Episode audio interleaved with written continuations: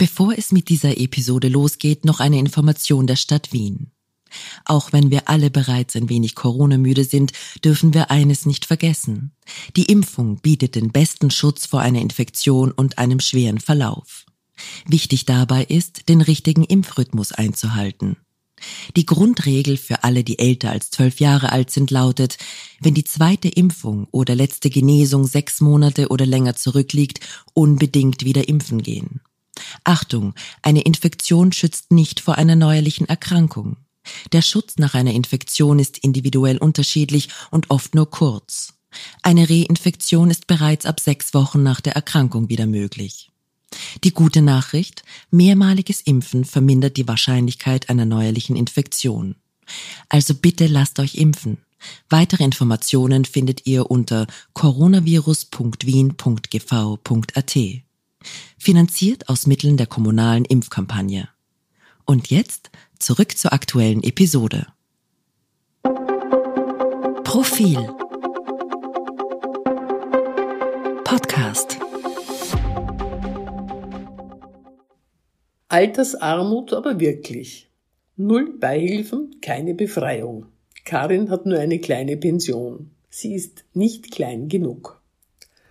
Altersarmut die zweite. Wirklich arm sind diejenigen, die allein von einer kleinen Rente leben müssen. Klein, aber knapp über der Grenze zur Mindestpension. Ihnen greift kein Staat unter die Arme. Diejenigen sind in erster Linie Frauen, solche wie Karin zum Beispiel. Karin hat zwölf Schuljahre lang brav gelernt, eine Ausbildung gemacht und danach ein Erwachsenenleben hindurch gearbeitet, meistens Vollzeit. Daneben hat sie zwei Kinder großgezogen und einen Haushalt geführt. Die Kinder waren der Grund für die kurzen Unterbrechungen ihres Erwerbslebens. Früher war es ja bekanntlich noch schwerer als heute, Betreuungsplätze aufzutreiben. Karins Fleiß hat nur bescheidene materielle Früchte getragen. Wer im Sozialbereich arbeitet, verdient sich keine goldene Nase. Trotzdem wäre ihre Altersrente etwas höher, hätte der Staat nicht ein paar Jahre vor ihrer Pensionierung eine Reform beschlossen, der zufolge der Durchrechnungszeitraum, nachdem sich die Höhe der Bezüge bemisst, erheblich verlängert wurde. Vor der Reform hätten Karins 15 beste Jahre als Berechnungsbasis gedient, ihr Durchschnittseinkommen in den 15 Jahren ihres Erwerbslebens also, in denen sie am besten verdient hatte. 15 halbwegs gute Jahre hätte Karin vorweisen können, darauf hat sie gebaut, wenn sie mit Anfang 50 an ihren Lebensabend dachte. Aber als Karin das Pensionsalter erreichte, war der Durchrechnungszeitraum schon ein gutes Stück länger geworden und ihre Altersrente ein schlechtes Stück kleiner. Das mochte der Gerechtigkeit gedient haben, aber gleichzeitig hat es die Lebensplanung der Älteren ramponiert. Ist schon frustrierend, wenn nicht mehr gilt, was dir seinerzeit in Aussicht gestellt wurde und du nichts tun kannst, als resigniert hinzunehmen, was über deinen Kopf hinweg beschlossen wird. So viel zu hätte sie halt und wär sie doch Postfestum Ratschlägen, die gern unerbeten erteilt werden, auch wenn unklar ist, was die Betroffene verabsäumt hat. Tüchtig zu erben, rechtzeitig eine Bank auszurauben, die Regierung zu stürzen? Kleine Pension also. Gestiegene Lebenshaltungskosten. Höhere Miete, teurere Lebensmittel, explodierende Energiepreise und so weiter. Wissen wir. In Karins Fall gepaart mit null Zuschüssen oder Beihilfen, null Ermäßigungen oder Befreiungen, in deren Genuss sie käme, wenn sie ein bisschen weniger Pension hätte. Karin kriegt keine Mietbeihilfe, ist nicht von der GIST befreit, zahlt für jedes Medikament Rezeptgebühren. Am Ende bleibt ihr manchmal weniger als einer Mindestrentnerin. Verdammt ungerecht, aber interessiert das jemanden? Manche Frauen, die nur über eine Mindestpension verfügen, dazu aber auch über einen Ehemann mit ausreichenden Bezügen, interessiert es schon einmal nicht. Die haben mir als Reaktion auf meine letzte Kolumne geschrieben, es gehe ihnen sehr zu Recht besser als den Singles unter den Altersgenossinnen.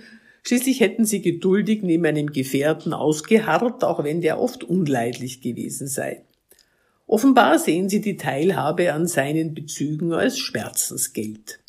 Abgesehen davon, dass mir das als fragwürdige Form der Altersvorsorge erscheint, erschreckt mich der Mangel an Solidarität, der daraus spricht, die verstaubte Rivalität zwischen braven Ehefrauen und wer weiß, wie sich versündigt habenden Soloweibern, von der ich vermutet hätte, dass sie in den 1950er Jahren ausgestorben ist, wenn sie nicht immer wieder einmal irgendwo zumindest in Spuren zum Vorschein käme. Aber das ist zugegeben ein Seitengleis. Die Hauptfrage ist, wohin es führen soll, wenn Menschen, die sich jahrzehntelang redlich geplagt haben, um zum Nationalprodukt beizutragen, im Alter auf einmal nicht wissen, wie sie ihr durchaus bescheidenes Leben finanzieren sollen. Was sie von den Jüngeren unterscheidet, die ähnliche Sorgen haben, was ebenfalls verdammt ungerecht ist, ist die Tatsache, dass sie an einem Punkt ihres Lebens angelangt sind, wo sie keine Weichen mehr stellen können. Sie können nichts Entscheidendes mehr ändern. Sie können keinen anderen Berufsweg einschlagen, keine Zusatzausbildung machen, die Einfluss auf Ihre Bezüge hätte, sich keinen neuen Arbeitgeber suchen. Sie müssen sich abfinden und zurechtkommen und können Ihre Enttäuschung, wie es auf Wienerisch so schön heißt, in ein Sackel reden. No way out.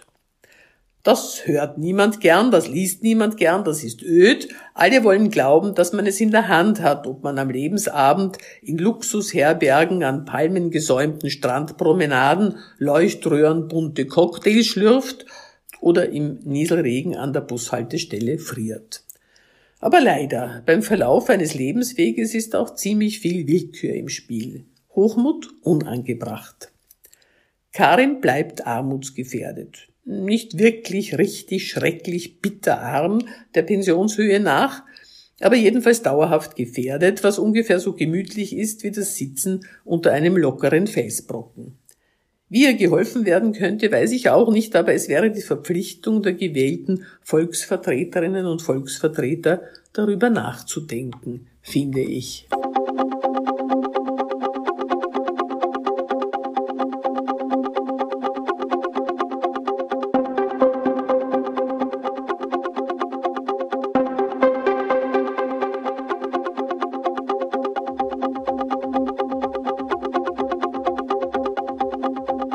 Mehr zum Thema auf Profil.at.